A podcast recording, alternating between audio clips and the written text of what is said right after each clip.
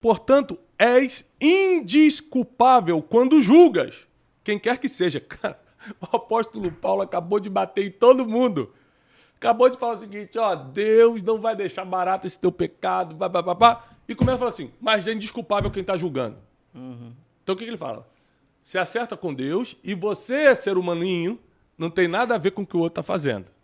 Não se acha melhor, não acha que você não tem seus erros, Deixa que Deus trata com essa pessoa aqui e você cuida do teu. Olha só, portanto, és indisculpável quando julgas quem quer que seja, pois te condenas a ti mesmo naquilo que você julgas. Porque tu que julgas, faz o mesmo. Quem julga pecado dos outros está em algum tipo de erro também. Impressionante.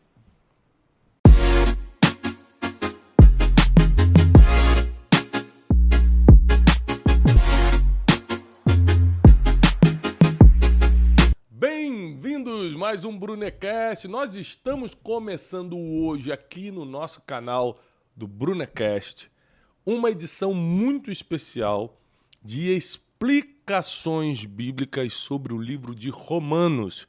Tiago, eu não sou cristão, não entendo nada da Bíblia, fica tranquilo, porque o episódio que começa hoje também é para você. Aqui você vai aprender muito sobre a mente e a inteligência do apóstolo Paulo, como ele dividiu a história com as suas cartas. A carta mais densa, mais trabalhada de todas é a Romanos. E nós temos a participação do Theo e do Ólogo. Aê! Aê! Ou seja, qualquer dúvida de teologia profunda, não pode ser coisa básica, não, gente. É, tem que ser. Coisa profunda, complicado. coisa complicada. Eles gostam, eles gostam de complexidade. Se for básico, nem precisa mandar. Nem precisa mandar. perder meu tempo. o Theo e o Ólogo, que é o Wesley e o Teixeirinha, vão estar conosco nessas respostas. Por que eu decidi ler Romanos? No Brunecast a gente ir discutindo. São 16 capítulos, então provavelmente a gente vai ter aí 16 Brunecast, uhum. a não ser que a gente consiga também fazer mais num capítulo só, né? É, mas é porque é muito importante para o comportamento do ser humano. Por que Romanos? Porque é um dos livros bíblicos, nós temos 66 livros na Bíblia, que mais fala sobre comportamento. Inclusive, grandes dúvidas que a gente tem: pode isso, pode aquilo, pode beber, pode fazer não sei o quê. Romanos fala sobre tudo. Então a gente vai alinhar muito o nosso comportamento. Quando eu falei pode beber, o ele começou a rir. pode mesmo? É liberado? Eu tenho, eu tenho medo de um dia ter que buscar ele jogado.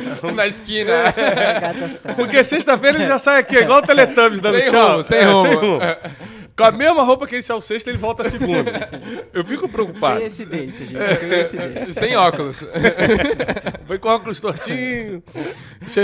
Então, assim, nós vamos tirar todas as dúvidas bíblicas sobre as instruções ao, à, à igreja de Roma. Uma coisa que me chama muita atenção, né, eu já fui a Roma várias vezes, a Israel também, é que o apóstolo Paulo, sendo antes de ser o grande apóstolo Paulo, ele era fariseu de fariseus, ou seja, um cara guardador, zeloso da lei judaica.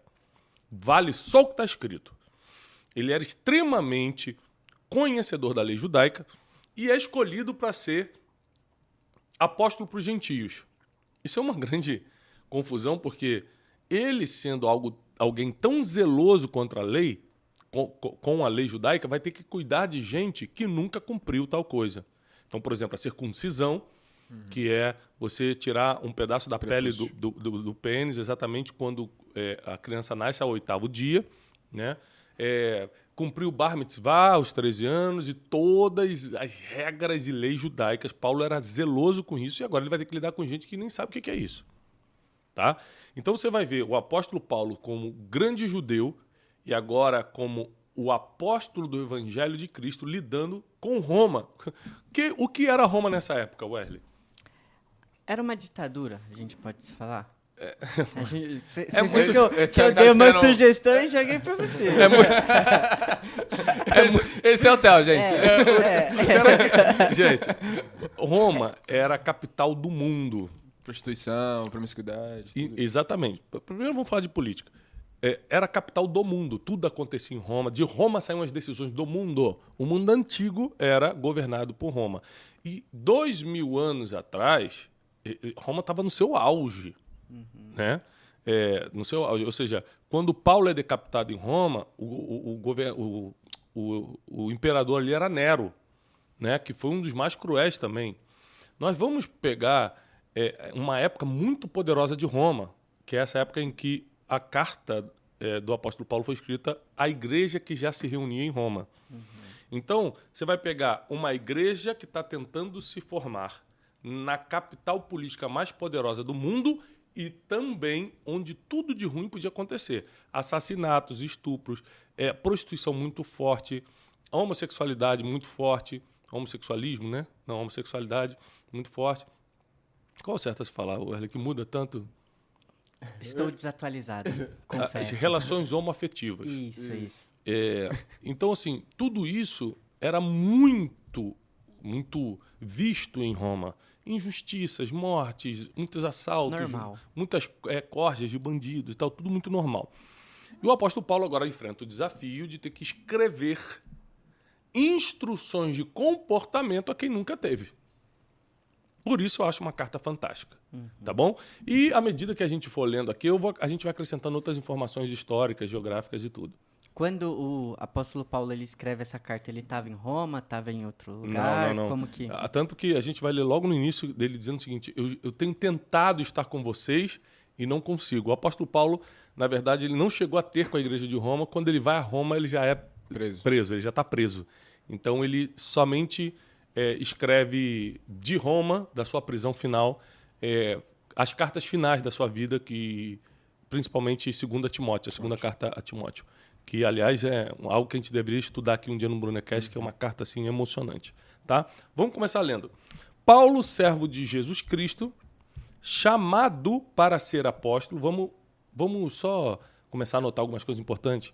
Ele começa o seguinte, ó: Prazer, meu nome é Paulo. Paulo.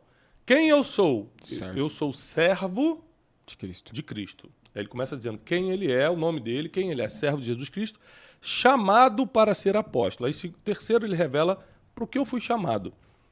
Quarto, separado para o evangelho de Deus, ou seja, eu fui santificado para o evangelho, ou seja, eu não me misturo com nada que não seja o evangelho de Cristo, porque eu fui chamado, eu fui separado para isso. Só que no primeiro versículo, gente, a gente poderia ficar duas horas de debate aqui só no primeiro versículo.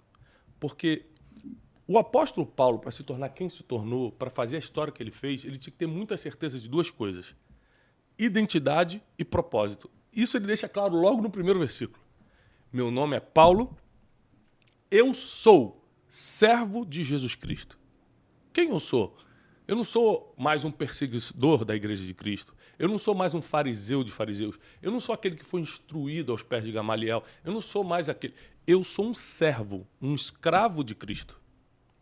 Mas fui chamado para ser apóstolo. Nós sabemos que é, e Efésios deixa isso claro, que nós temos cinco ministérios deixados para a igreja, a fim de edificar o corpo de Cristo: apóstolos, profetas, pastores, mestres e evangelistas. Então, desses cinco ministérios, Paulo foi chamado para ser o apóstolo. O que faz o apóstolo? É o pioneiro, abre portas, começa os trabalhos, é como se fosse o empreendedor do reino de Deus. Ele é o que faz as coisas acontecerem ele é o, é o, leva a mensagem, é, é o corajoso, é o primeiro a fazer, é o que leva a culpa de coisas que nem fez. Abre caminhos onde não tinha. Ele não tem medo de empreender, de fazer acontecer, só que em vez de ser uma empresa, ele empreende para o reino de Deus. Né? Ele faz acontecer o reino de Deus. Como descobrir o nosso ministério, desses cinco? Um, a Bíblia diz que Deus deu para a igreja os cinco ministérios a fim que nós fôssemos edificados através de cinco ministérios. É, se a gente for olhar no olhar bíblico, você pode escolher um ministério ou ser escolhido por ele. Uhum. Teve gente que não pediu o ministério profético, porque ser profeta Sim. é um dos ministérios, mas sempre teve sensibilidade espiritual desde criança, tem sonhos que acontecem, ver coisas e é o um mundo espiritual se movimentando mesmo. Só que na maioria das vezes, pela minha experiência é, na, atuando na área da espiritualidade, a gente escolhe o ministério. Mas eu não tenho dúvida que tem gente que é escolhido. Tem gente que Deus falou, você vai ser isso e pronto. E, e, e, a pessoa já vem com um dom pastoral, por exemplo, que é o amor pelas pessoas, gosta de cuidar de gente. Um, um, não é um assunto de hoje, né, que a gente quer ficar em Roma, em Romanos, mas é por isso que uma pessoa é, muita, eu, eu arrisco dizer que 80% das pessoas que são ordenadas a pastores hoje dentro de uma igreja evangélica não são pastores. Por quê? Porque a gente começou a lidar com o pastor como se fosse um título.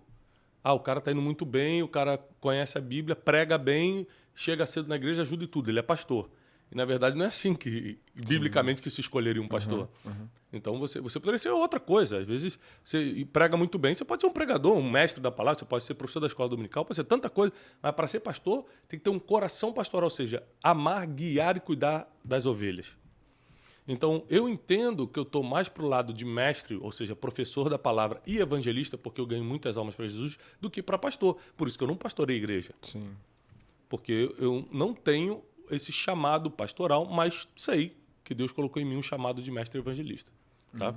Tiago, é, quando o Paulo está falando que ele foi separado, será que tem alguma correlação com Jeremias? Que o profeta fala que ele foi separado antes de nascer? Eu é, não tenho dúvida. Todo mundo foi separado para alguma coisa. Quando Jeremias capítulo 1 ele diz: Eu fui separado desde o ventre da minha mãe para ser o quê? Profeta para as nações. O apóstolo Paulo está falando, eu fui separado para o evangelho de Deus. O apóstolo Paulo era um grande pregador? Sim. Era um grande escritor? Sim. Sim. E ele era pastor de qual igreja? Nenhuma. De nenhuma. Porque quem sabe quem é, não entra no que não é. Se você entrar no que não é, você vai perder tempo, atrapalhar o plano divino e ainda se meter em confusões que você não era para estar. Então o que, que o apóstolo Paulo fazia? Abria igrejas. Ele é apóstolo ele é pioneiro, ele vai e empreende mesmo. Colocava alguém, Tiamote, cuida dessa aqui. Tito, vou te enviar para tal lugar. Ele era literalmente um empreendedor. Fulano, vai para cá. Tanto que lá em 2 Timóteo, quando ele começa a dizer que está abandonado, ele fala o seguinte: ó, é, uns foram embora, mas outros eu enviei. Uhum. Ele tinha capacidade de administrar como se fosse uma rede de negócios, uhum. uma rede de franquias, usando. É, parece ser feio, mas é para você entender que Paulo nunca levou o evangelho como negócio, mas só para você entender. É, Tipo, você cuida daquela, você vai para lá porque ele Delegar, sabe, né? ele delegava bem. Isso é o que um apóstolo faz. E ele via, esse aqui tem um coração pastoral. Você fica nessa igreja. Você tem um, um chamado profético. Você anda comigo, me ajuda aqui a profetizar quando eu estiver ministrando. E aí por aí vai. O apóstolo Paulo era mestre disso, né? Ele sabia fazer as coisas. E aí continua aqui a carta aos Romanos. O qual antes havia prometido pelos seus profetas nas Santas Escrituras acerca de seu filho, que nasceu da descendência de Davi segundo a carne, e foi declarado filho de Deus com poder, segundo o espírito de santidade, pela ressurreição dos mortos, a saber Jesus Cristo nosso Senhor. Só explicar isso aqui. Gente, nós temos que aprender não apenas a ler a Bíblia. A gente tem que fazer o quê, Wesley?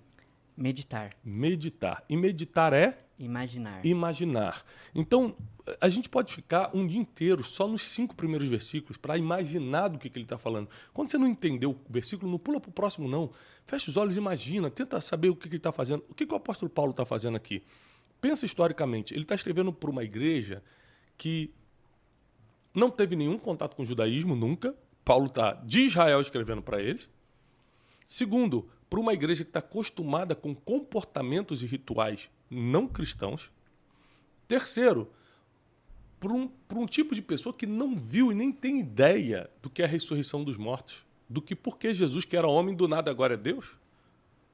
Então, o apóstolo Paulo está dando o porquê Jesus é Deus. Está explicando o seguinte: olha, eu fui separado para o evangelho de Deus, o qual antes, o qual Deus havia prometido pelos profetas nas Santas Escrituras. Primeira coisa que está falando, olha, o evangelho que eu vou pregar, que é o evangelho de Cristo, ele foi prometido nas Escrituras. Não estou falando algo da minha cabeça. Já estava escrito. Segundo, acerca de seu filho que nasceu da descendência de Davi segundo a carne. Porque na profecia, o filho de Deus viria da descendência de Davi. Aí ele continua, versículo 4. E ele, versículo 4. E foi declarado filho de Deus com poder, segundo o espírito de santidade, pela ressurreição dos mortos. Então, porque Jesus Cristo foi santo até o fim e ressuscitou dos mortos, ele foi declarado é o Filho de Deus. Então ele não é filho de Deus só porque, quando ele estava batizando no Jordão, uma voz veio e falou: Esse é meu filho amado, em quem tenho prazer. É por causa do Espírito de Santidade e do poder da ressurreição dos mortos. Pelo qual recebemos a graça e o apostolado, por amor do seu nome, para a obediência da fé entre todos os gentios, entre quais sois também vós chamados para ser de Jesus Cristo. A todos que estáis em Roma, amados de Deus, chamados para ser santos, graça e paz da parte do nosso Deus Pai e do Senhor Jesus Cristo. Então aqui termina a saudação do apóstolo Paulo. Ele explica quem ele é, qual é o chamado dele, ele foi separado para quê? Em nome de quem? Então ele fica aqui, 3, versículo 3, 4, 5 e 6. Ele fica quatro versículos explicando quem é Jesus a qual ele vai pregar. Uhum. E por que Jesus merece ser pregado. Quando ele termina a saudação no, no versículo 7, ele já começa no versículo 8 dizendo: Primeiramente dou graças ao meu Deus, por meio de Jesus Cristo, no tocante a todos vocês, que em todo o mundo é anunciada a vossa é. fé. Então ele aqui começa um processo de conexão com o público. Se numa aula de comunicação, isso aqui é muito normal. Fala assim, gente, depois que você se apresenta, conecta com o público. Se você fizer um curso de comunicação público, de oratória, tudo que o apóstolo Paulo fez aqui dois mil anos atrás, você vai aprender no curso de hoje. Primeiro, uma boa apresentação, uma boa saudação. Segundo, conexão com o público. Aí ele vai começar a conectar com o público. Olha, primeiro, eu estou dando graças a Deus, porque eu tenho escutado muito da fé de vocês. O mundo todo está escutando da fé dessa igreja que está se formando em Roma. Deus a quem sirvo, em meu espírito, no evangelho do seu filho, é minha testemunha de como incessantemente eu faço menção de vocês, pedindo sempre em minhas orações que, em algum tempo, pela vontade de Deus, se me ofereça boa ocasião para ir ter convosco. Então aqui já é uma prova de que Paulo não estava com eles pessoalmente, está escrevendo né, de longe, dizendo o seguinte: ó, Deus é minha testemunha, que sempre quando eu falo de vocês ou oro por vocês, eu estou pedindo uma oportunidade para ir até aí. Desejo ver-vos para vos compartilhar algum dom espiritual, a fim de que vocês sejam fortalecidos. Então, por que Nossa. Paulo queria ir até Roma? Fortalecer o povo. Para, através dos dons espirituais, a gente tem que ir para os nove dons espirituais que estão na Bíblia. Uhum. Dom da fé, o dom da sabedoria, dom de conhecimento, dom de falar em línguas, dom de interpretar línguas, dom de operação de milagres e prodígios. Você pega os nove dons espirituais, o que o apóstolo Paulo está falando? Eu quero ir até vocês para que, através dos dons espirituais, eu possa confirmar a fé de vocês, fortalecer a fé de vocês. Ou seja, não basta eu escrever de longe, eu preciso estar tá aí, eu quero impor as mãos sobre vocês. Eu quero orar com vocês, eu quero transferir dons espirituais para vocês. Essa é a importância de congregar? É isso que ele está falando, assim? É. é. De estar tá junto, é, eu aprendo um líder com você, você aprende comigo. E, Hebreus, que é uma carta de autor desconhecido, né? muitos tentaram atribuir, muitos teólogos tentaram atribuir a Paulo, mas justamente pelo estilo gramatical, inclusive, não bater, é, não se pode atribuir a Paulo. Mas Hebreus, que é de autor desconhecido, tem um versículo que diz, não deixai de congregar. Não deixem de congregar, como é de costume de alguns Congregar é um princípio importante, porque ali você encontra o fortalecimento da fé e a distribuição de dons. Em casa, você pode encontrar Deus, é claro, Deus está em qualquer lugar, mas existem coisas que só acontecem na congregação. Não estou falando na igreja, as quatro paredes, mas é quando as pessoas se reúnem em nome de Jesus. Onde estiverem dois ou três reunidos, ali eu estarei, disse Jesus. E ali que dons são, são espalhados, ali que fortalecimento da fé acontece através das orações mútuas, da imposição de mãos, é, da experiência de cada um compartilhado, que são os testemunhos. Versículo 12: Isto é para que convosco eu seja consolado pela fé mútua, assim vossa como a minha. Ou seja, o apóstolo Paulo está falando: eu não estou indo aí só para vocês serem fortalecidos, mas para eu ser consolado. Porque quando eu vejo o fruto do meu trabalho, a nossa fé é fortalecida. Eu, porque estou pregando para vocês, e vocês porque estão me dando fruto, o resultado, então consola a minha fé.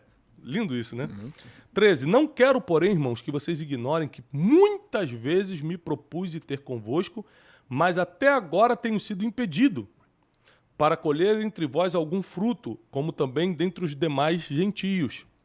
Eu sou devedor tanto a gregos como a bárbaros, tanto a sábios como a ignorantes, de sorte que, quanto está em mim, Estou pronto para vos anunciar o evangelho também a vocês que estão em Roma. O que, que é esses bárbaros, Tiago? Bárbaros eram as tribos do nórdicas. Uhum. Né? Até hoje significa a mesma coisa. né? É, os vikings, por exemplo. Os pagãos, né? Os, é, os, os, as tribos pagãs, é, os nórdicos, né? hoje onde está Suécia, Noruega, é, a, aquela parte lá de cima, né? Dinamarca. Então, os bárbaros já eram muito fortes nessa época aqui. Os gregos, vale a pena lembrar que a Grécia, antes de Roma, era a capital mundial, tanto que até mesmo na época romana o grego ainda era o idioma oficial do mundo, como hoje é o inglês. Uhum. Em qualquer lugar do mundo você tem que eh, falar inglês. Uhum. Não importa onde é que você está, inglês é, é, é, o idioma oficial. E na época era o grego por causa de toda a influência grega helenista que teve até Roma se levantar e depois começar a estabelecer o latim. O latim ficou bem forte depois, principalmente com a vinda, com, a, com o surgimento da Igreja Católica. É, versículo 16: Não me envergonho do evangelho, pois é o poder de Deus para a salvação de todo aquele que crê, primeiro do judeu, depois do grego. Pois nele se descobre a justiça de Deus de fé em fé, como está escrito: o justo viverá pela fé. Do céu se manifesta a ira de Deus sobre toda a impiedade e injustiça dos homens que detêm a verdade pela injustiça, visto que o que Deus, que o que Deus, o de Deus se pode conhecer, neles se manifesta, porque Deus lhes manifestou. Pois desde a criação do mundo, os atributos invisíveis de Deus, o seu eterno poder e sua divindade se entendem e claramente se veem pelas coisas que foram criadas, de modo que esses homens são indisculpáveis. Vamos estudar isso aqui? Isso muito forte. A gente não pode ler sem meditar. Meditar.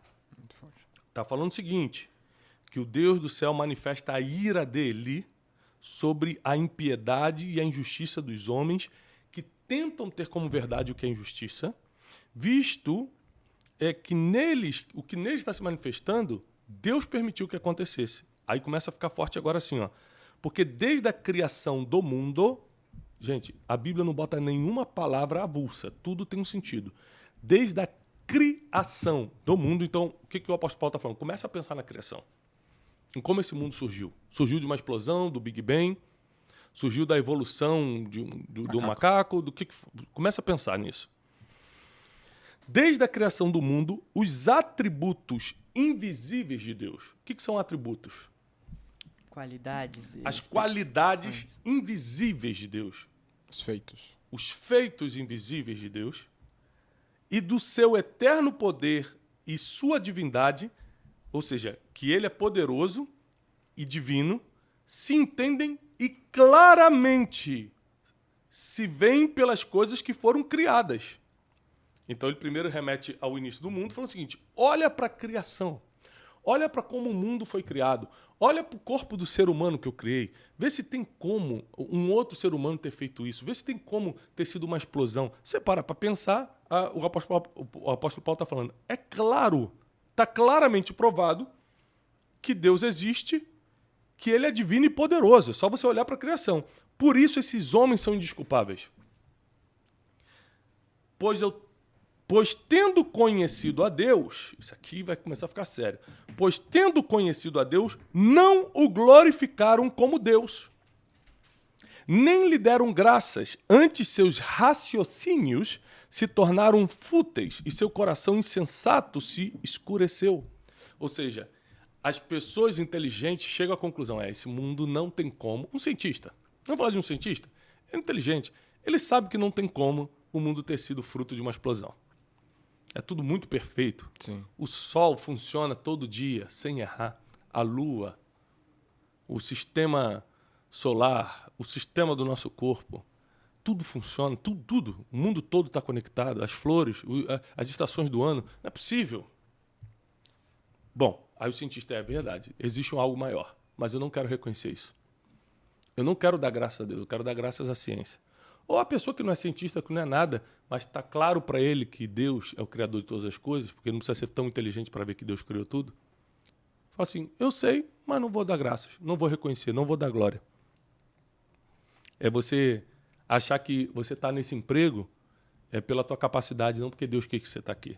Você, você reconhece que Deus é soberano? Sim, Você reconhece que Deus é criador? sim. Então, se você não agradece pelo que você está vivendo, colocando nele o, o, o motivo de você estar vivendo o que está vivendo, você está roubando a glória de Deus.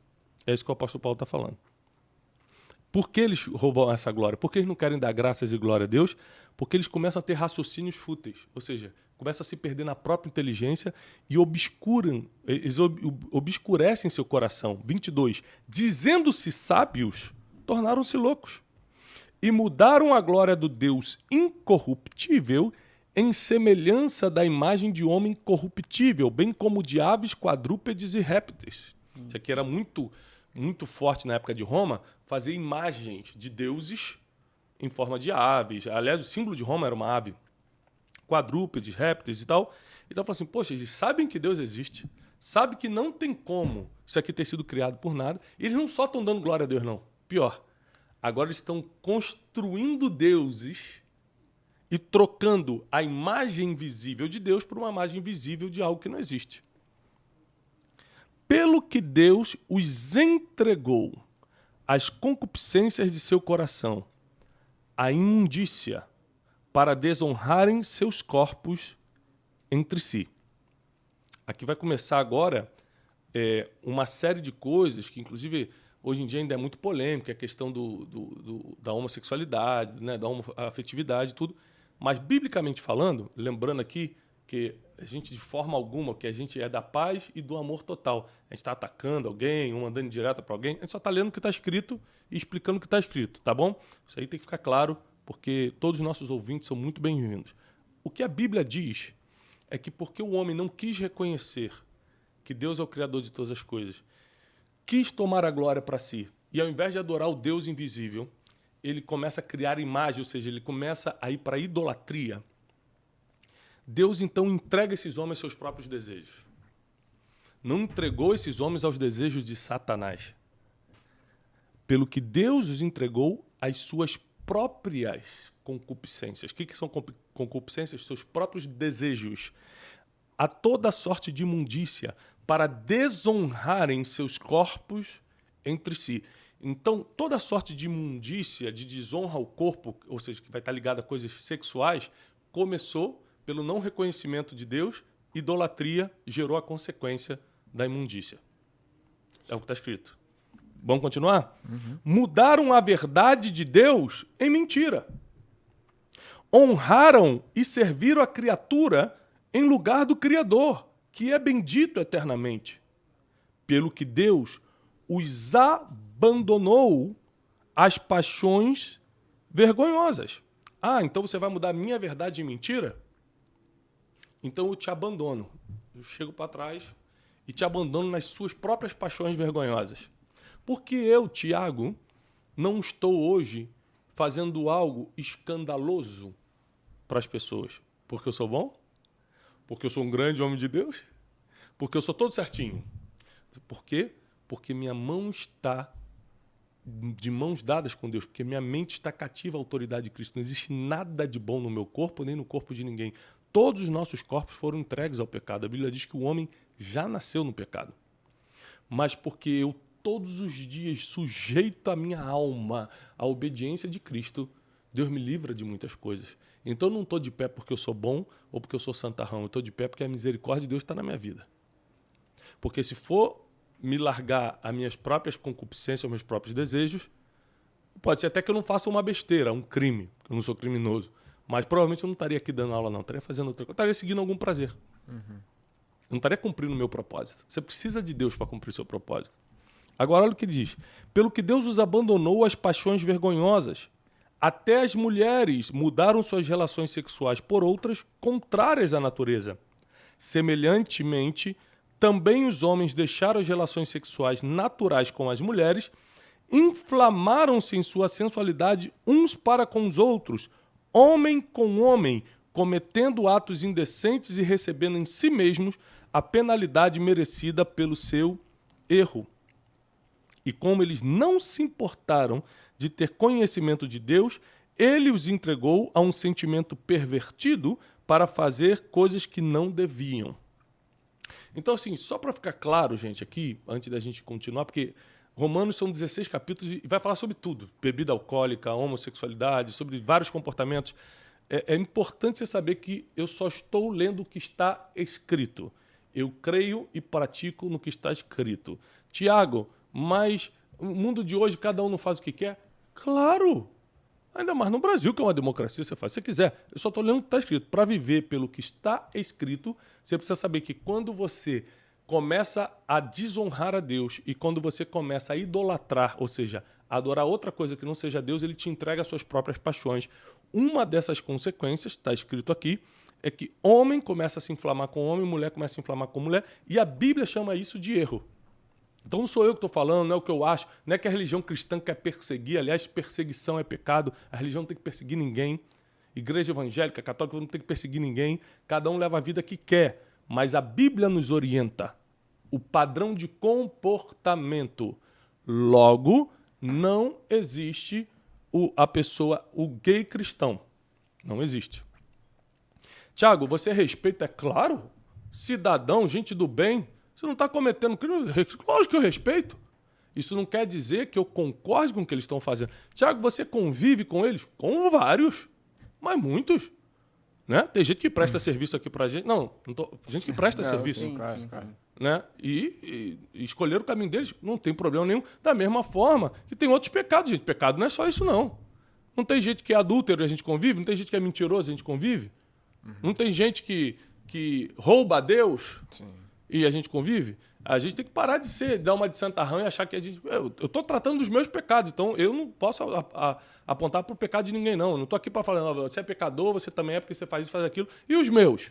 Eu tenho um monte também para cuidar. Então cada um cuida dos seus com Deus, resolve com Deus. Eu só estou lendo o que está escrito, que existem certas coisas que não é nem que a gente escolheu, Deus nos entregou essas paixões por causa da idolatria, por causa da desobediência a Deus. Posso continuar? Tem pergunta? É, é, por isso que Romanos é considerada a, a carta da doutrinação das igrejas, uhum. que ele toca em todos esses assuntos? Uhum. Porque tem a ver com o comportamento do, do, cristão.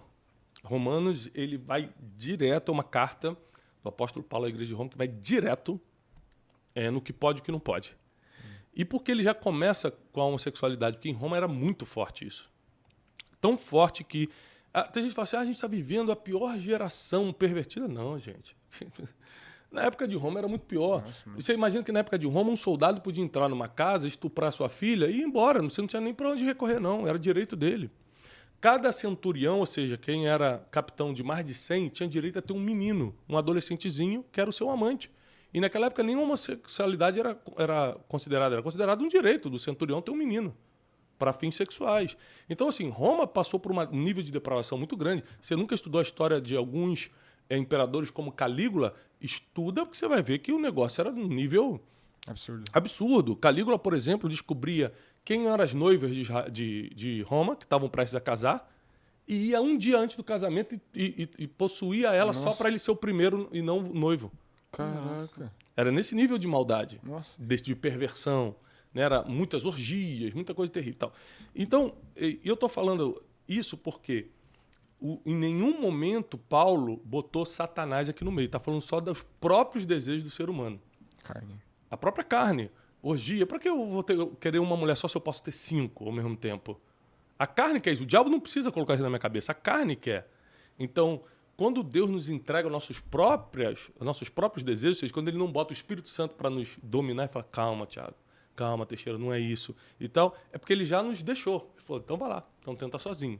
Tiago, tem solução? Claro que tem. Deus sempre volta para o coração quebrantado, contrito e arrependido, sempre. Mas quando você quer insistir no erro, ele se afasta, está escrito. O Martinho Lutero ele falava que é, Romanos a gente precisa saber cada palavra que isso é válido e que a gente tem que ler como se fosse o nosso pão diário. É porque tem muitas regras e a gente tem que ter isso na ponta da língua? É, eu, eu acho que Romanos tem que ser uma, uma leitura anual de família. Uhum. A família se reunir e ler o livro de Romanos uma vez por ano, para ser um lembrete de comportamento. Tá? E, e a gente já começou é, com, com a parte mais polêmica e dura. Daqui para cá vai ficando um pouco mais leve, apesar de Romanos vai bater em várias coisas que talvez não te agrade, mas a parte mais difícil é essa aqui, porque a gente está vivendo o ápice é, da liberação da, da homossexualidade. É, e eu vou repetir, politicamente falando, é, é, os direitos, isso não é discutível, é lógico que todo mundo tem direito que. Isso, essa não é a discussão, gente, para nunca misturarem as coisas, porque nós somos seres inteligentes. Né? A gente está falando o que Deus gosta e o que Deus não gosta, ou seja, a gente está falando de fé. Tá? A gente não está falando de direitos humanos, não está falando de, de, do que é legal, do que é permitido é, legalmente como cidadão, a gente está falando só da fé o olhar de Deus sobre isso. Eu não concordo. Também é uma opção sua, Tiago, querido. Você pode não concordar comigo. Aliás, não sou eu que estou falando, é a palavra. Eu só preciso deixar claro o que está escrito, tá? É, e você falou que de ser uma leitura anual da família, acho vale importante é, lembrar que um, para você escutar também esse episódio e a série completa em família. É, isso é legal. Bota, como a gente vai ficar aqui 16 capítulos uhum. de Romanos, coloca a sua família toda para escutar, tá bom? A gente vai tentar fazer de um jeito que fique didático, é, didático para maiores de, de, de 7 anos, né, 8 anos, para que não seja algo que as crianças não possam escutar. É, e como eles não se importaram, versículo 28, só repetindo o 28, e como eles não se importaram de ter conhecimento de Deus, ou seja, as pessoas não se importaram de saber quem é Deus e ainda assim, não, não quero, não sei quem é, mas não quero saber ele os entregou um sentimento pervertido para fazerem coisas que não deviam. Estão cheios de iniquidade, prostituição, malícia, avareza, maldade, inveja, homicídio, contenda, engano, malignidade. São murmuradores, caluniadores, aborrecedores de Deus, injuriadores, soberbos, presunçosos, inventores de males, desobedientes aos pais e às mães são nécios, infiéis nos contratos, sem afeição natural, irreconciliáveis e sem misericórdia. Esse aqui é o currículo de quem lá desde o início do capítulo 1 veio quebrando o não reconhecimento a Deus, não quero honrar a Deus, idolatria, vou adorar outra coisa, o dinheiro, a fama, vou adorar outra coisa, imagens de escultura, não vou adorar a Deus, e depois, As quando pessoas... eu sou entregue às minhas próprias paixões. Só lembrando que ser entregue às minhas próprias paixões, essa vergonha no corpo, aqui dá o exemplo claro da homossexualidade, mas é qualquer coisa ligada à área sexual. Uhum. É, orgias, é, adultério, tudo isso que todos nós temos que lutar todo dia. Outra coisa muito interessante, já que a gente está falando de homossexualidade, deixa eu só te falar uma coisa. É, Para Deus não existe pecadinho e pecadão. Então, é, você que adora apontar o erro dos outros, lembre-se que nós também temos nossos pecados. Deixa cada um resolver seu pecado com Deus e cuida dos seus. Eu tenho tanta coisa para resolver, para melhorar na minha vida, tantos pensamentos para melhorar. Sabe, às vezes eu me pego falando, fazendo coisas, falo, meu Deus, como é que pode? Sou um homem instruído na palavra, mas a nossa carne é muito é muito sorrateira às vezes. Então a gente não está aqui para julgar ninguém, para apontar dedo na cara de ninguém, porque se tem alguém que é pecador, sou eu. Né? Provavelmente vocês também têm os pecados para resolver. Então a gente não está aqui para falar que nós estamos certos e os outros estão errados. A gente está aqui só para crescermos juntos, dia a dia nos aproximarmos de Deus e nos é, afastarmos da nossa própria carne, que é o nosso maior inimigo, tá bom? Que isso fique claro. Lembrando que Deus ama a todos e Ele quer que todos se salvem. Basta a gente se arrepender dos pecados, seja ele qual for, e se aproximar de Deus. Inclusive, nos próximos capítulos, Paulo vai falar exatamente isso, né? Que a gente não tem que ficar olhando pro pecado dos outros, a gente tem que olhar pros nossos. Tá bom, Wesley. Então. nos próximos é, a gente Então nos próximos a gente fala. Tá bom. É. Quer dar spoiler? É. Isso aqui é isso aqui. É, é vontade de aparecer. É. Mostrar que é inteligente, intelectual. É, ele falou, pô, eu sou muito tempo calado. Versículo 32, que é o último do capítulo 1. Embora tenham conhecimento da justiça de Deus, que são dignos de morte os que tais coisas praticam, não somente as fazem, mas também aprovam os que as praticam. Então, o apóstolo Paulo encerra o capítulo 1 dizendo: Embora eles tenham conhecimento da justiça de Deus, que com Deus não se brinca, eles não só fazem, como aprovam quem está fazendo. Porque tem gente, tem todo tipo de gente. Tem gente que faz e fala, poxa, eu não queria fazer, mas é que eu não consigo segurar. E quando alguém pergunta, Tiago, o que, que você acha? É, pornografia é pecado? Vamos supor, você tem um problema com pornografia, mas é quando você faz, você fica com a consciência pesada, você fala, não devia ter feito isso, isso não é de Deus. E alguém pergunta, é pecado? Você fala, claro que é. Mas você acabou de fazer.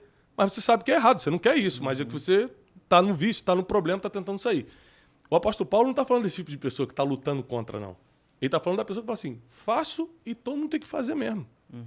Incentiva. É, entendeu? Ele está falando desse tipo de pessoa. Capítulo 2. Vamos até o capítulo 2 hoje. Portanto, agora vai começar, ó. Capítulo 2. Portanto, és indisculpável quando julgas. Quem quer que seja. Cara, o apóstolo Paulo acabou de bater em todo mundo. Acabou de falar o seguinte, ó, Deus não vai deixar barato esse teu pecado, blá. E começa a falar assim, mas é indisculpável quem está julgando. Uhum. Então o que, que ele fala? Se acerta com Deus e você, ser humaninho, não tem nada a ver com o que o outro está fazendo não se acha melhor, não acha que você não tem seus erros. Deixa que Deus trata com essa pessoa aqui e você cuida do teu. Olha só, portanto, és indisculpável quando julgas quem quer que seja, pois te condenas a ti mesmo naquilo que você julgas. Porque tu que julgas, faz o mesmo. Quem julga pecado dos outros está em algum tipo de erro também. Impressionante. Sabe por quê? Porque quem está vivendo com Deus tem misericórdia dos outros e não julga os outros. Fala assim, caramba, se ele soubesse como é bom ficar só do lado de Deus. Versículo 2: Bem sabemos que o juízo de Deus é segundo a verdade sobre os que tais coisas fazem. Tu, ó homem que julgas os que fazem tais coisas, pensas que fazendo-as tu escaparás do juízo de Deus? Ou seja, você acha só porque você julga os outros, só porque você aponta o dedo, você está se livrando do juízo? Não, meu filho. Você está atraindo o juízo. Por isso eu vou deixar claro aqui: eu não sei qual o seu erro, mas ninguém tem direito de botar o dedo na sua cara. O que, que nós fazemos como pregadores? Nós anunciamos as boas notícias. Dizemos o que a palavra diz que é de Deus e o que a palavra diz que não é de Deus. Expomos o, o pecado e pedimos. Se você quer viver com Deus, arrependa-se dos seus pecados e aproxime-se de Deus. Mas a gente não está aqui para botar o dedo na sua cara e dizer que você é isso ou aquilo. A gente está aqui ao contrário, para mostrar que tem um caminho, caso você queira, porque o céu não é obrigatório. O céu não é obrigatório. O céu é para quem quer se arrepender. Eu me arrependo dos meus pecados, luto contra eles e todos os dias peço a misericórdia de Deus para que Ele me ache digno de um dia entrar no paraíso e ser chamado pelo meu nome. E eu não estou aqui para apontar o dedo sobre quem está errando, eu estou aqui para dizer que desse lado aqui tem mais paz Desse lado aqui tem certeza de salvação. Desse lado aqui tem luta também, a gente tem que lutar todo dia contra um monte de coisa, mas a gente sente Deus todos os dias do nosso lado. Eu só estou te dando a opção de você poder escolher um outro lado, caso você queira. O lado de Deus. E onde Deus está, não tem a convivência com o pecado. Eu cometo pecados, mas eu não sou um pecador, porque eu não vivo no pecado. Eu já menti, mas não sou mentiroso. Eu não vivo na mentira. Eu já errei com tanta coisa, mas eu não continuo nisso. Porque onde tem Deus sempre terá arrependimento. Versículo 2: Bem sabemos que o juízo de Deus. Tá, já, já li o 3 também. Tu, tu é, versículo 3 do capítulo 2 de Romanos. Tu, homem que julga os que fazem tais coisas, pensa que fazendo-as tu escaparás do juízo de Deus? Ou desprezas tu as riquezas da sua bondade, tolerância e paciência, ignorando que a bondade de Deus te leva ao arrependimento. O que te leva ao arrependimento? Bondade. A bondade de Deus. Então nós estamos tanto na mão de Deus, gente, que nenhum arrependimento parte da gente. Nossa. É da bondade de Deus. É, a bondade de Deus nos estimula a caminhar para o arrependimento. Meu Deus do céu. Ou seja, a pessoa que não quer se arrepender, ela tem que estar com o coração muito duro. Tem que estar com a mente muito fechada, porque a bondade de Deus está o tempo todo. Eu sei. Eu sei que você não quis fazer isso. Ou eu sei que você fez e agora não quer mais. Vem para mim, se arrepende. A bondade de Deus está o tempo todo do nosso lado. Segundo a sua teimosia e coração impetinente, acumulas ira para ti no dia da ira e da manifestação do juízo de Deus. Deus recompensará cada um segundo as suas obras. Dará a vida eterna aos que, com perseverança em fazer o bem, procuraram glória, honra e incorrupção, mas dará indignação e ira aos que são contenciosos, desobedientes à verdade e obedientes à iniquidade. Vai dar tribulação e angústia sobre toda a alma do homem que obra o mal, primeiro para o judeu, depois para o grego, mas dará glória, honra e paz a qualquer que pratica o bem, primeiro para o judeu, depois para o grego, pois para com Deus não há acepção de Pessoas. Com Deus não há acepção de pessoas. todos os que sem lei pereceram, sem lei também perecerão. E todos os que sobre a lei pecaram, pela lei serão julgados. Pois os que ouvem a lei não são justos diante de Deus, mas os que praticam a lei hão de ser justificados. Já vou explicar isso aqui. Quando os gentios que não têm lei fazem naturalmente as coisas que são da lei, não tendo eles a lei, para si mesmos são a lei. Eles mostram que as exigências da lei estão gravadas em seu coração, testificando justamente e a sua consciência e seus pensamentos, quer acusando-os, quer defendendo-os. Isso sucederá no dia em que Deus há de julgar os segredos dos homens por meio de Jesus Cristo, segundo o meu evangelho. Deixa eu explicar isso aqui. Isso aqui é muito forte. O apóstolo Paulo está falando o seguinte: para tirar aquela dúvida, eu vou ser julgado como? Por, por ter seguido a lei ou pela misericórdia de Deus? Ele falou assim: como você quiser. Se você viveu pela lei, Deus vai te julgar pela lei, pela lei judaica. Não, não, eu vivi pela graça de Jesus Cristo, Deus vai te julgar pela graça de Jesus Cristo. Só lembre-se de uma coisa: tem um, um, um, acerto de contas no dia final, tá? E se você vai receber honra e glória ou vai receber juízo né, e, e, e perturbação, vai depender do lado que você escolheu. E ele fala o seguinte, que no último dia sucederá que no último dia Deus vai julgar os segredos dos homens, não importa o que você fez escondido, Deus vai julgar no último dia. Todo mundo vai ficar sabendo. E ele vai julgar isso segundo o evangelho dele. Então, segundo o evangelho de Cristo, isso que você fez escondido, pode ou não pode? Para isso existe a carta dos Romanos, para saber o que pode e o que não pode. E ele também explica o seguinte: olha, quando os gentios que não têm lei, ou seja, os gentios é quem não era israelita, quem não, não tinha lei judaica, mas obedeciam às leis sem saber, porque o seu coração dizia o que podia e seus pensamentos acusavam do que não podia. O que, que é isso? É simples. O Espírito de Deus está dentro de toda pessoa, né? Nós somos corpo, alma e espírito. O corpo não serve para nada, é só o transporte, o transporte da alma. A alma são nossos sentimentos, emoções, intelecto, consciência, é o que vai ser julgado no grande dia. E o espírito é o ponto de contato com Deus, o espírito volta para Deus. Jesus na cruz ele fala: Pai, é, a ti entrego o meu espírito. espírito, é o que volta para Deus. Tá bom? De todo mundo. Quem vai para o céu, quem vai para o inferno, o espírito volta para Deus, a alma é julgada e o corpo é, volta para o pó. Escuta isso aqui. Porque nós temos uma parte de Deus dentro de nós mesmo sem conhecer a lei, a gente sabe que é certo e que é errado. A criança nunca fez aula de judaísmo ou escola bíblica dominical e quando mente sabe que está fazendo errado. Quando bate em alguém, sabe que bateu. Se ela vê um adulto fazendo alguma coisa errada, alguma coisa, por exemplo, imoral, a criança com três aninhos sabe que é imoral. Uhum. Como é que pode? Porque tem uma coisa dentro de nós que avisa o nosso coração o que é e o que não é. Está escrito. É por isso que Deus vai falar, vocês vão ser indesculpáveis naquele dia. Porque se você botar a culpa na lei, fala assim, mas eu te avisei no teu coração. O Espírito estava dentro de você. E se você quiser se apegar à lei, eu vou te julgar pela lei. Aí vai ser pior, porque onde tem lei não tem graça. então decide aí no que, que você quer se apegar, porque de qualquer maneira, no último dia vai ter que acertar contas. Quando eu paro para pensar no último dia, eu paro para pensar muito no que eu ando fazendo. Quem não presta contas faz o que quer da vida. E é por isso que o mundo está uma bagunça, porque ninguém está pensando no dia final. O dia final não é para nos colocar medo, é para nos colocar limites. Vou repetir.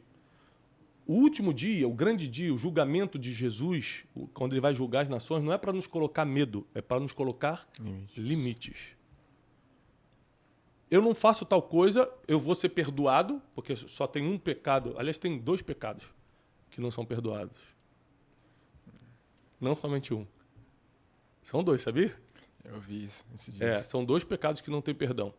Um é o pecado, a blasfêmia contra o Espírito Santo, e o outro eu ensino muito no método Destiny. É você não perdoar alguém. Porque a Bíblia diz: se você não perdoa o teu irmão que te feriu, o meu Pai que está no céu também não te perdoará os seus pecados. Então só tem dois pecados que não tem perdão: blasfêmia contra o Espírito Santo e não perdoar alguém.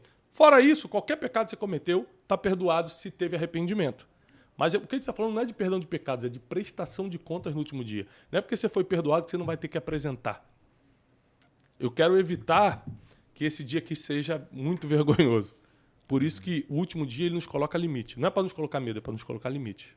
Tiago, eu, vejo muita gente falando desse dia de prestação de contas, como, por exemplo, ah, é, lá nessa prestação de contas, Deus não vai olhar para mim e, e falar, ó, oh, você teve a vida toda muito boa, mas porque você, sei lá, bebeu cerveja, fumou maconha, você não vai entrar aqui. O que, que você pensa sobre isso? A gente vai ler Romanos 14 sobre isso, né? É, é, na, essas coisas, por exemplo, não estão na lista de pecados. Uhum. Então, eu não acho que Deus é, vá te tirar da eternidade por certas coisas. Por exemplo, tem muita gente que fala assim, ai, Tiago, dentro do casamento, pode fazer tal coisa? Sabe, alguns tipos uhum, de sexo, né? Uhum. Pode tal coisa. Porque eu fico com medo de fazer e perder a salvação. Falei, gente, não tenha dúvida que Deus. É, eu vou usar uma palavra pesada, Deus não é burro. Uhum. Se Deus, se dentro do casamento você fosse perder a salvação por algo sexual, ele escreveria sobre isso. Não faça tal coisa, você vai perder a salvação. E, ao contrário, a Bíblia diz que o corpo da mulher é do homem e do homem é da mulher. Tendo comum acordo, estando os dois em paz com Deus, façam o que, o que dão prazer para os dois. Agora, o que eu digo é o seguinte: aquilo que é, não é para fazer, um dos dois sente e fala que isso não é legal. Uhum. Entendeu? Uhum. E aí o outro tem que ceder, fala, não é legal, então é porque Deus não está aqui. Porque se fosse, se Deus estivesse nisso aqui, os dois iam gostar. Então, é muito importante que a gente saiba que Deus ele deixou claro o que vai nos levar para o céu, o que vai nos levar para o inferno. Se você, eu não sei porque a Bíblia não diz bem, né? Se eu tomar uma cerveja, eu, eu não tomo cerveja, nunca nem provei na vida. Mas para quem toma, se eu tomar uma cerveja, eu vou para o inferno. Na Bíblia não diz isso. Agora a cerveja vai te levar para vários outros problemas. Né? Uhum. Então, daqui a, quando chegar em Romanos 14, a gente vai falar sobre bebidas alcoólicas e afins. Né? Inclusive, nós, nós, temos um problema com, com o R por causa que ele já experimentou de tudo. É, tem muitas comparações. É, ele vai poder nos ensinar a diferença de uma para outra, os graus alcoólicos. Sim, vamos e... ter um... vamos ter um tour. É, ele diz que aquele foi bartender antes. Ah. Por isso que ele entende. Foi, foi, pelo trabalho, foi por causa do trabalho. Então, gente, olha Brincadeiras só. Brincadeiras à parte. Brincadeiras à parte. A gente está aqui para ensinar vocês, dentro da nossa limitação, né, dentro da nossa pequenez de conhecimento, mas também da nossa disposição de te ensinar, nós estamos já indo para o segundo capítulo de Romanos, agora o versículo 17. Eu vou ler até o final, que nós já vamos finalizar agora o capítulo 2 de Romanos e explicar essa parte final. Qualquer dúvida que você tenha sobre o capítulo 1 ou 2 de Romanos, manda aqui agora nos comentários que o Wesley separa para a gente estar tá respondendo, tá bom?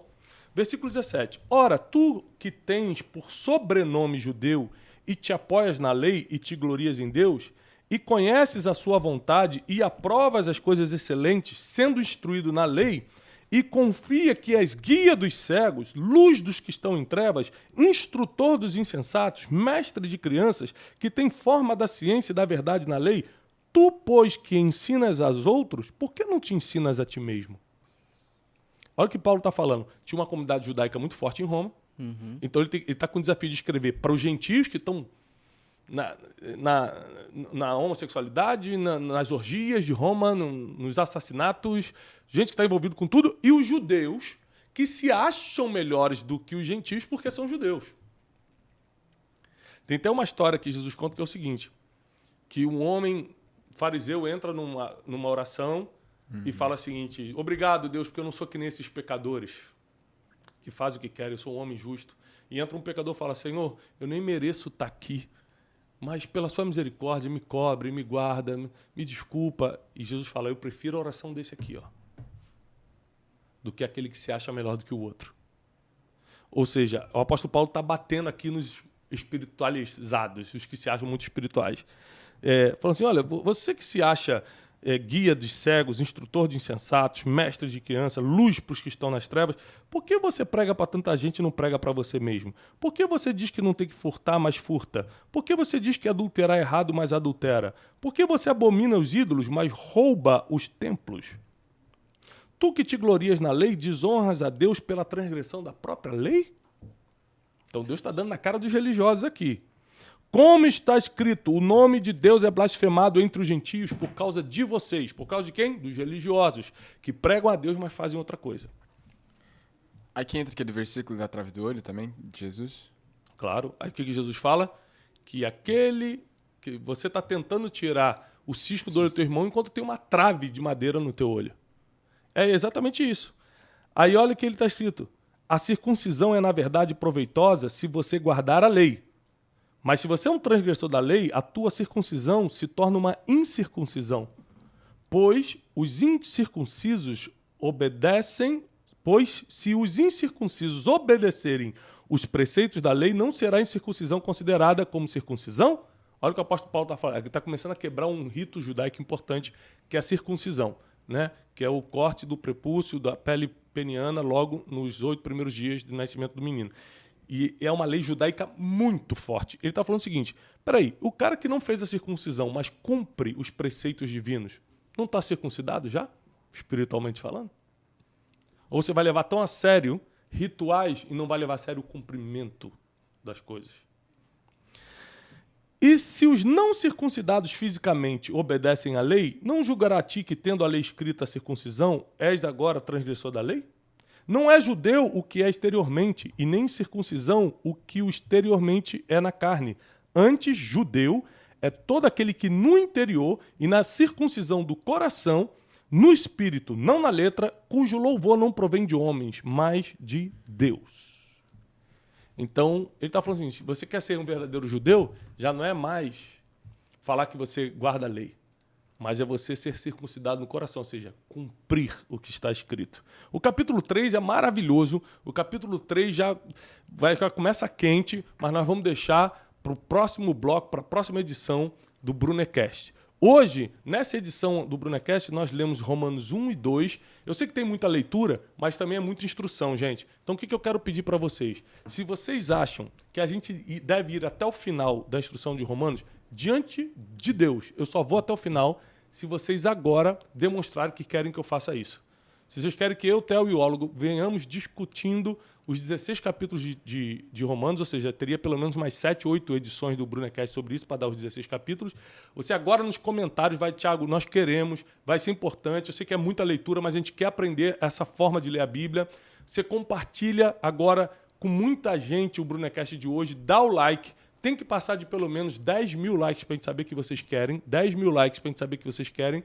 E principalmente, tira um print agora e posta no seu Instagram falando começou a série Romanos no Brunecast. Se você não está inscrito aqui no canal do Brunecast, se inscreve. Nós precisamos de um exército de pessoas que querem aprender a sabedoria milenar e o nosso podcast existe para isso, tá bom? Eu faço votos de paz e prosperidade. Muito obrigado ao Erle Teixeirinha, Theo e Olo por participarem. Qual é o recado, Erle, que você está nervoso para dar? Estaremos... Você estará em Boston 3 e 4 de é. novembro, eu estou em Boston no Método Destiny, o único método 100% mundial. 100%? mundial. O único método mundial 100% baseado em princípios milenários. Vai estar eu e Flávio Augusto da Silva. Flávio, um dos poucos bilionários brasileiros que fez fortuna na América de homem de caráter, de valores cristão, vai estar dando aula comigo também no Método Destiny lá em Boston. É um curso de dois dias, você precisa estar com a gente. 11 de novembro, eu estou em Lisboa, lá no Coliseu dos Recreios, para 4 mil pessoas na Noite de Destino. E de 23 a 25 de novembro, Método Destiny aqui em Alphaville, São Paulo. A gente vai deixar todas as informações aqui embaixo. Lembrando, gente, que a gente já começou a construção da Terra Prometida, que são nossos estúdios. Nós vamos ter estúdios agora gigantes do Café com Destino, do Brunecast, dos outros programas diários que nós vamos ter. Nós vamos ter um auditório próprio para a gente poder fazer nossas pregações semanais e também o método Destiny. Então, muito obrigado a todos que estão não só torcendo e orando, mas fizeram sua parte para esse projeto sair do papel. E a gente já está na construção da Terra Prometida. Uhul! Deus abençoe e prospere vocês. Ó, até o próximo Brunecast, toda terça-feira, meio-dia, a gente está aqui. E se você realmente quer que a gente continue esse estudo sobre Romanos, comenta aqui, compartilha, curte o vídeo para a gente saber que realmente valeu a pena. Não é isso, Wesley? Isso. Paz e prosperidade. Até o próximo Brunecast.